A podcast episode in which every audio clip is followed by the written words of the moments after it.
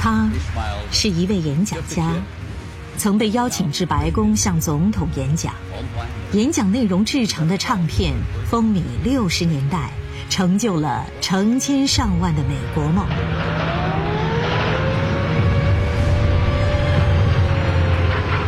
他在二战中浴血奋战，保家卫国，经历生与死、血与火的洗礼。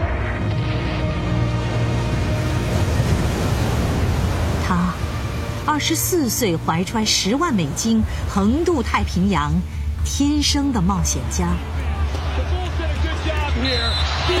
他是 NBA 球队的老板，可他却有连一美分的球都买不起的童年。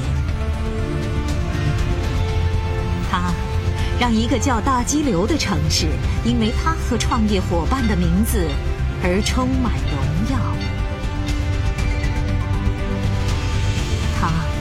七十岁高龄接受心脏移植手术，用一颗三十八岁有力跳动的心脏，继续追寻精彩的生命和梦想。他的丰盛人生汇集成生命的交响，华丽登场。敬请收听安利创办人理查·迪威士先生最新著作。丰盛人生第十一集：丰盛人生，安利精神的核心。我的演讲，我最早创业时受到了励志演讲家的鼓舞，因此我努力鼓励数千名安利营销人员站到人群面前。鼓励大家不断追求成长，为他们加油，对他们说：“你做得到。”创办飞行学校之后没多久，我和杰报名参加了卡内基课程。我们两个人觉得，身为年轻的企业家和销售人员，应该学习如何谈话以及有效的沟通。那项课程提供了很好的经验，尤其是对我，它让我有了全新的信心。去成为演讲者。指导员告诉我，公开演讲的关键在于举例说明。要讲故事，最好是亲身体验。如果你讲述发生在自己身上的事，就不需要带便条，因为这就是你的亲身经历。因此，个人经历通常是最好的演讲题材。卡内基课程也会教授演讲方法。首先，务必告诉听众你的演讲主题。我见过太多人在演讲的时候，从来没有真正告诉大家他们到底在讲些什么。他们讲了一大堆，可是我想知道的是，今天的主题是什么？我们要讨论些什么？这些演讲的重点是什么？其次，要告诉听众为什么要讨论这个主题，为什么这个主题这么重要。再次。举例说明演讲的重点，举例，举例，再举例。之后，你需要一段开场白，例如一个笑话或者是招呼。最后是结语，通常是：现在各位已听完我要告诉你们的话，我建议你们采取以下行动。这些是我在卡内基课程中学到的基础技巧。现在我分享给你，我的伙伴们。希望你们能多加练习，因为它真的很有用。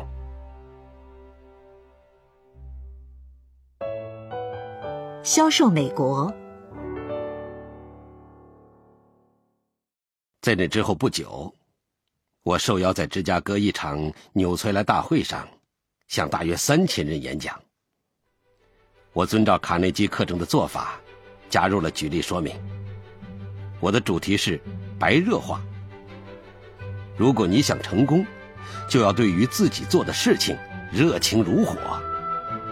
演讲结束后，我坐了下来，大家却站了起来，为我起立鼓掌。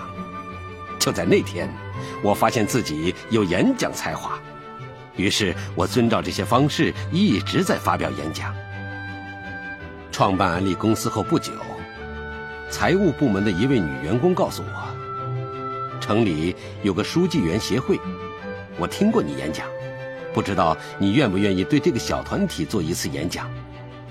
这是第一次有人邀请我在安利与纽崔莱会议之外的场合演讲。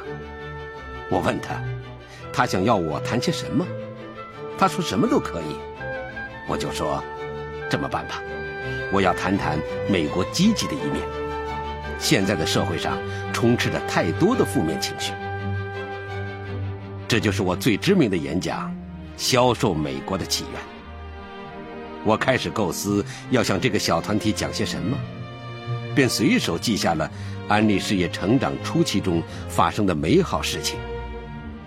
我演讲销售美国次数越多，便会引起越多的人响应。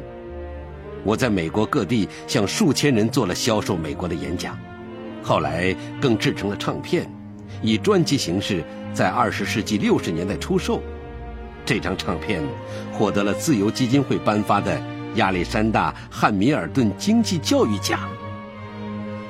我还与福特总统分享过另一篇演讲，《四个阶段》。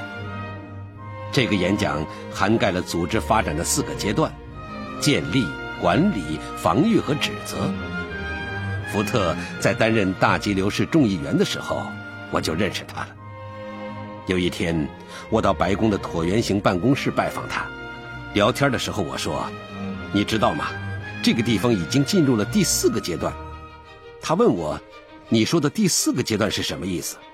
我说：“第四个阶段就是指责阶段，每个人都为了问题而互相指责。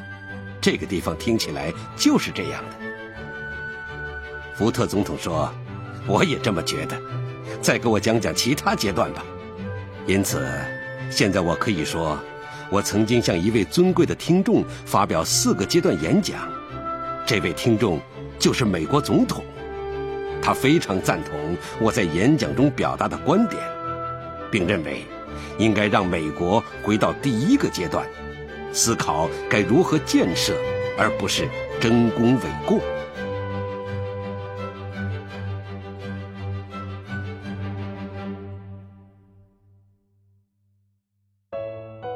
用自身经验启发听众。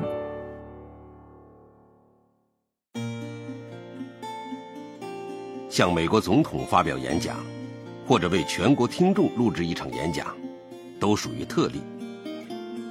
我的演讲大多只是为了鼓励安利营销人员，尤其是在他们创业早期。早期的这类演讲主题包括“不流汗就流泪”。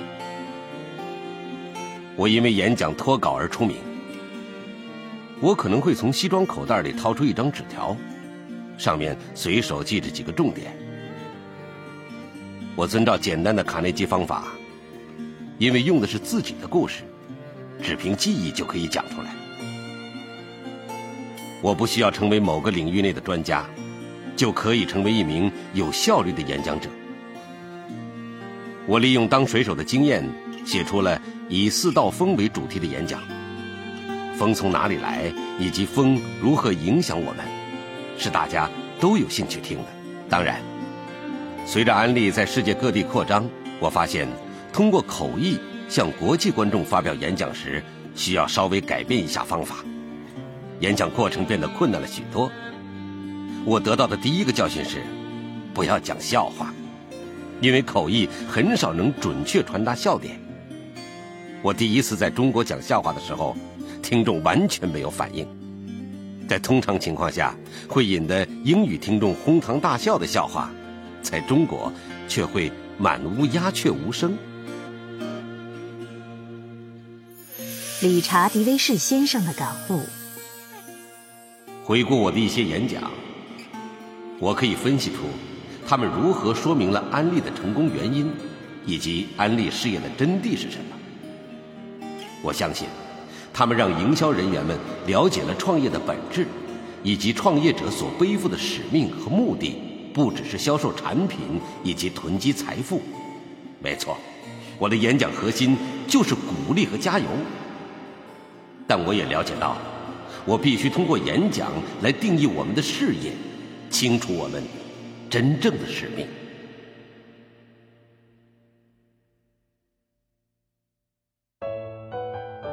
让所有人拥有自己的事业。安利是帮助他人的事业。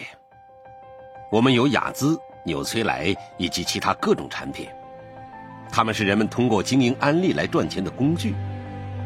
但这项事业的真正魔力在于帮助人们过上更好、更富裕的生活，这一直是安利关注的焦点。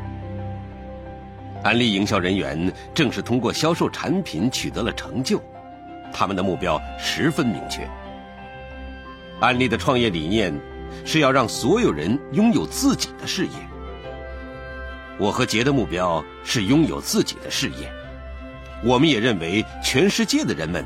都想拥有自己的事业。我们一直认为这是成功的基本动力。人们时常对我的话感到惊讶。安利是一项资产，一项他们可以拥有以及经营的事业。安利提供给营销人员更好的产品和崭新的经营方式，永远都在丰富人们的生活。在对美国联邦贸易委员会一案作出裁决之后，一名法官对我说：“安利是继超市之后我看到的最具有营销潜力的全新方式。这是除了商店之外我所见过的唯一的新事物。传统的挨家挨户推销的方式源远流长，甚至可以追溯到我的祖辈之前。但是，这种多层次直销模式是全新的。”今天回顾起来，我们比创业之初更加明白，它提供了世上少有的机会，可以让人们白手起家，累积可观的收入，让所有人拥有自己的事业。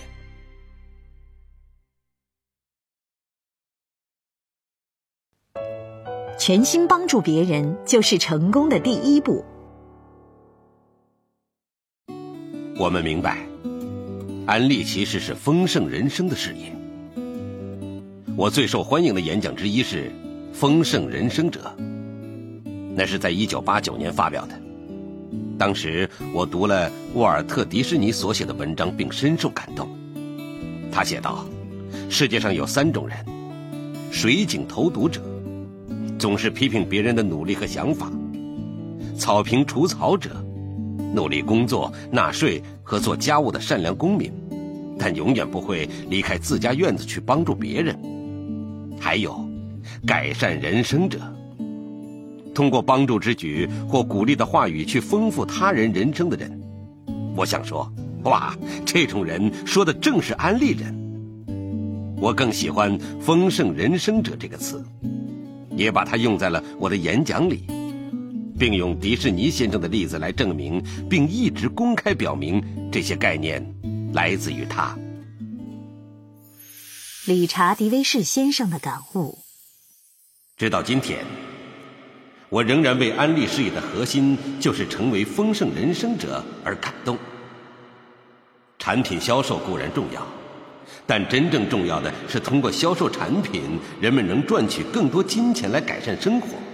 同时有机会改善他人的生活，推荐他人加入这项事业，进而可以销售产品，并带领更多的人加入这项事业。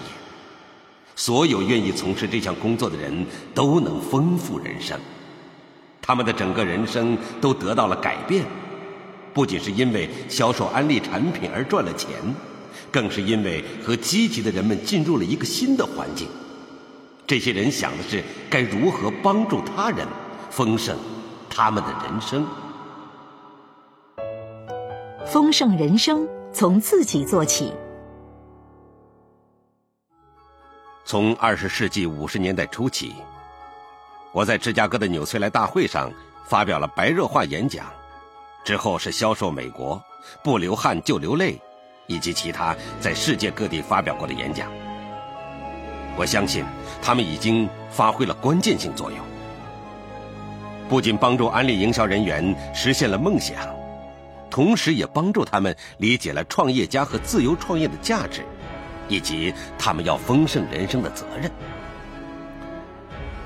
这些年来，这些演讲对于安利获得成功的重要性，不亚于开发新产品、建立工厂与管理公司。演讲中的许多层面都适用于一家成功的企业。可是，只要我们能让人们相信安利，尤其是早期的安利，以及他们自己，这一切才会成真。早年的那些努力，如今已经触及全世界。我们的影响范围能够如此之大，正是源于鼓励更多的人加入安利事业，从而丰盛自己、子女、家人和朋友们的人生的鼓励。很多时候，我受邀演讲时都会问：“你们希望我讲些什么？”我时常会听到这样的答案，就是鼓励和启发我们。我们不介意你讲的内容是什么。对我们发表一场励志演讲就够了。理查·迪威士先生的感悟：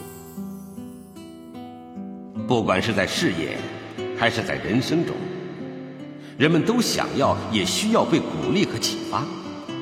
这种鼓励是安利成功的关键之一。我觉得，如果许多企业或组织的领导者愿意站起来传达正面信息。他们可以获得更大的成就，不管这些信息来自经验还是内心，当然还要再加上许多令人难忘的实力。